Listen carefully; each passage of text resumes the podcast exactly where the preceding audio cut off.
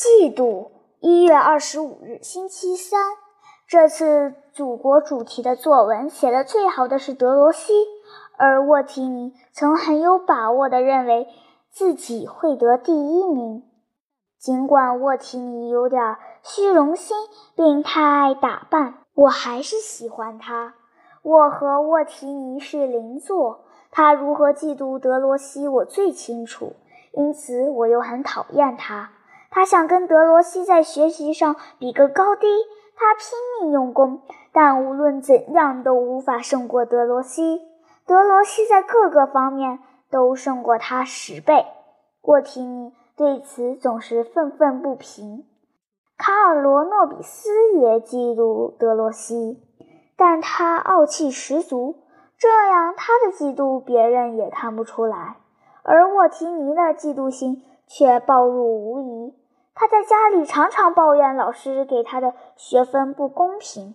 当德罗西对老师的提问回答得迅速而圆满时，沃提尼马上沉下脸来，低头不语，装作不听，或者竭力笑出来。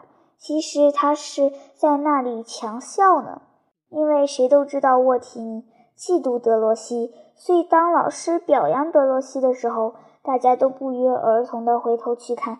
心怀不满的沃提尼到底是个什么样的表情？遇到这种情况，小泥瓦匠就向他做兔脸。今天上午，沃提尼又做了蠢事。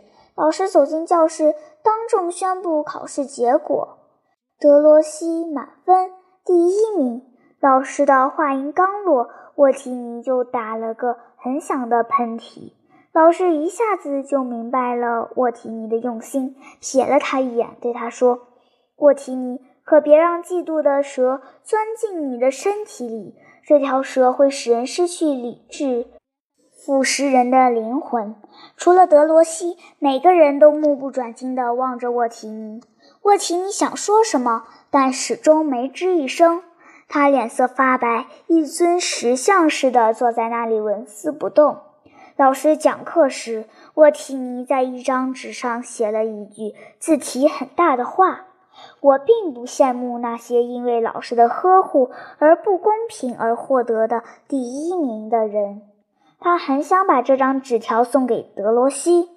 这时候，我看到德罗西邻座的几个同学交头接耳、窃窃私语起来，其中一个用铅笔刀刻了一枚纸奖章。上面画了一条黑蛇，沃提尼也看见了。老师出去了几分钟，德罗西邻座的几个同学马上站起来，离开课桌，来到沃提尼跟前，一本正经地将纸奖章送给他。全班同学都准备好好欣赏一下这场精彩的闹剧。沃提尼气得浑身直哆嗦。这时，德罗西大声说：“把那个给我。”好吧，这样更好。其他的孩子齐声回答：“你应该给他颁奖。”德罗西接过纸奖章，撕成碎片。这时，老师走回教室继续上课。我目不转睛地望着沃提尼。沃提尼面红耳赤，他漫不经心地拿起纸条，趁别人不注意，偷偷地将纸条揉成一团，放到嘴里。嚼了一会儿，吐在桌下。放学的时候，沃提尼刚好经过德罗西跟前，不知所措的沃提尼把吸墨纸掉在了地上。热心肠的德罗西赶紧帮他捡起来，装进他的书包，并帮他把书包整理好，系好带子。沃提尼一直不敢抬头望德罗西一眼。